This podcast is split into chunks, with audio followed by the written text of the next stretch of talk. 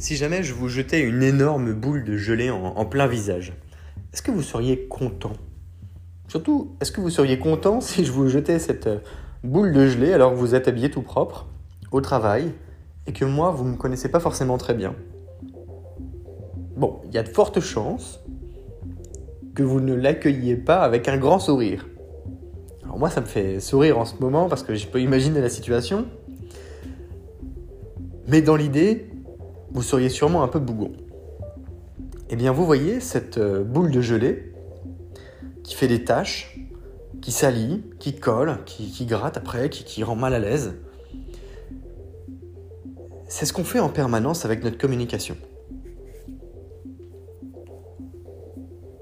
Non seulement nous y mettons énormément d'efforts, mais on se donne un mal fou pour que ça marche.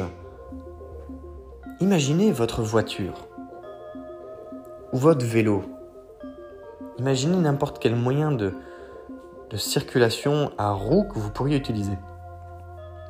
Enclencherez le, frein de 10% et continuez de forcer pour aller plus vite. Est-ce que vous vous rendez compte des efforts que vous devez faire si vous êtes sur un vélo alors que les freins touchent la roue? Est-ce que vous vous rendez compte de l'odeur de, de caramel brûlé vous avez très bien compris qu'il y a votre frein qui est en train de s'user à un moment donné. Si vous laissez le frein à main enclencher un petit peu sans que vous ayez vu de voyant, pendant que vous êtes sur l'autoroute à 130, c'est scandaleux.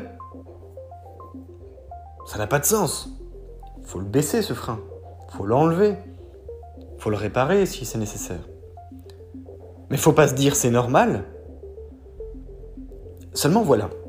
Si on avait appris à conduire comme ça,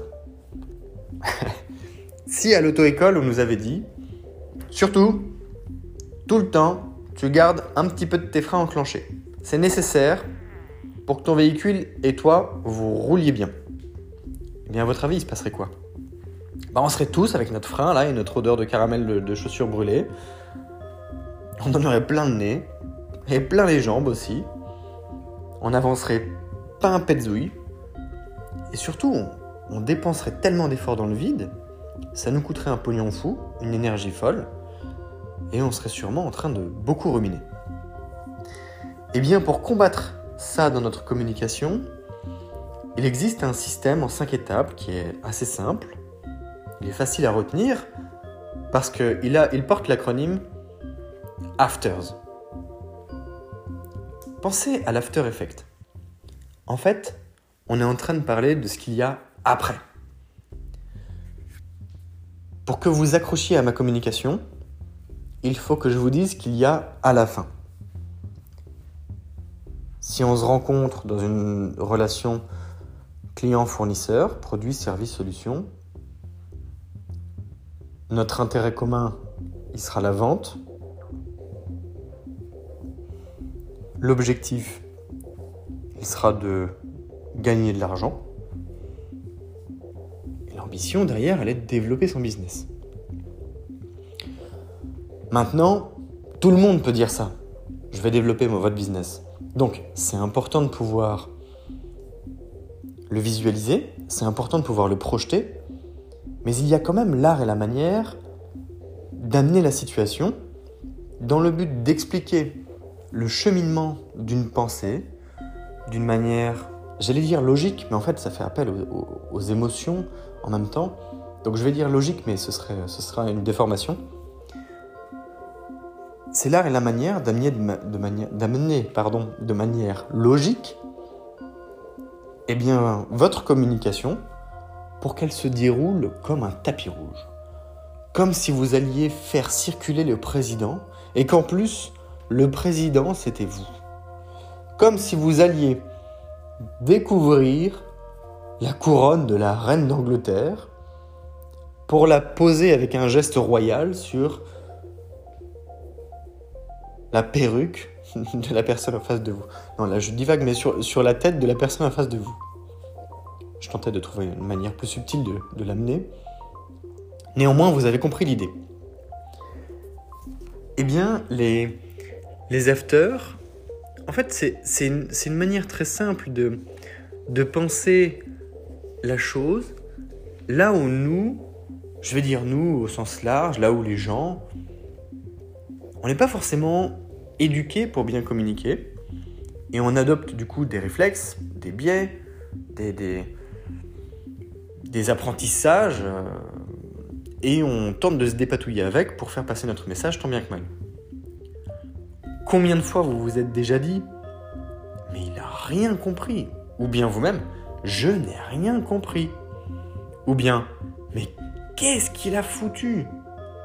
C'était pas ça que je lui ai dit de faire Vous avez compris le mot du président? Bah non. Ah bah toi non plus? Non. Mais bon, ça va se produire. Ça va se passer de toute façon. Ah bon, bah y a qu'à attendre, c'est pas grave.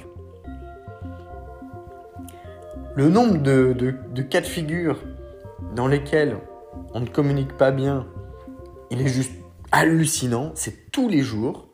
Il y a des erreurs, il y a des problèmes de communication, il y a des impairs, il y a des situations où on se froisse, il y a des échecs financiers, il y a des couples qui divorcent, il y a des familles qui se séparent, il y a des contrats qui sont en rupture. Enfin, c'est un, bordel. C'est un vrai, un vrai euh, orchestre désaccordé.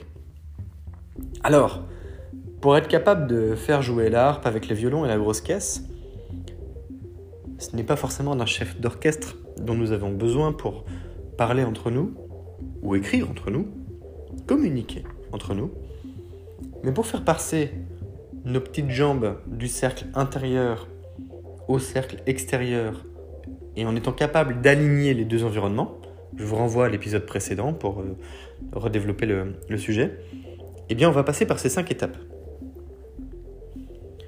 La première chose, toujours le contexte en premier. Mais attention, le contexte, c'est pas juste décrire le paysage. Le contexte, c'est faire c'est rendre une situation. Ça y est, bah, tenez, je parle de communication et je ne trouve pas l'équivalent en, français. Relevante. Voilà, percutant. Utile. Si je ne fais que vous décrire des arbres dans une forêt, ça n'aura pas beaucoup de sens. Par contre, si j'y mets un peu les formes, pour expliquer que c'est une forêt de chênes sombres et de hêtres sans feuilles, à plus de 10 mètres de vous, et au-delà de laquelle on ne peut observer que de la brume, dans un environnement bleu nuit, et où on croit distinguer des queues de loup, bon là vous imaginez probablement Harry Potter, ou bien un film d'horreur. Je vous renvoie à votre imagination, évidemment. La deuxième chose, ce sera de cadrer l'autre personne. Quand je parle de cadrer, en réalité, c'est de penser, c'est de vous mettre dans les chaussures de l'autre. Ça, c'est un exercice qui est vraiment difficile. Se mettre dans les chaussures de l'autre, c'est vraiment, vraiment difficile. Bon, imaginez que j'ai décrit ma forêt enchantée là, ma forêt hantée. L'autre personne à côté de moi, elle doit la traverser. Il faut que je lui il faut que je fasse preuve d'empathie, il faut que je lui explique comment faire, il faut que je m'adapte à ses émotions, il faut que je la calme et que je l'accompagne de manière rationnelle. Tu marches lentement pendant 150 mètres et tu auras traversé ce qui a l'air d'être une forêt qui n'était en, réalité qu'un petit bois. Tu marches tout droit et tu ne t'arrêtes pas. Il y a un chemin que tu ne vois pas mais qui est dessiné et que tu n'auras qu'à suivre comme un sentier. Poétique, n'est-ce pas? La troisième est la clé de la précision. Expliquer que sur le chemin il y a des petits piquants, expliquer que sur le chemin il y a des nids de poules, expliquer que sur le chemin il y a un moment où il faut lever le pied au-dessus d'une branche. Soyez précis sur la nature des éléments que vous apportez dans la communication quel type d'épines, quel type de branches, quel type de sentier, des, cailloux, des graviers, de la terre, de la boue, du sable, du béton armé, ce n'est pas la même chose. On n'utilise pas forcément les mêmes chaussures pour aller sur l'un ou sur l'autre, ou voire même dans le suivant. Le quatrième ingrédient sera la notion d'info extra. Est-ce qu'il y a besoin de savoir autre chose? Est-ce que ça, c'est suffisant? Et dans le doute, il n'y a pas de doute. Demandez ce qu'il y a besoin, en plus, ou en complément, à approfondir, en mieux. L'idée, c'est que ce soit clair pour tout le monde. Et enfin, ce qui est nécessaire uniquement. Faites une synthèse. Rappelez qu'il y a besoin de traverser un bois sur 150 mètres et qu'il suffit d'y aller tout droit. Vous avez déjà donné les détails, mais notre cerveau n'est pas fait pour tout retenir. Il va se concentrer sur l'essentiel. Donc, comme nous avons tendance à retenir ce qui se passe en dernier, eh bien, rappelez-vous que ce qui compte vraiment, c'est l'after effect.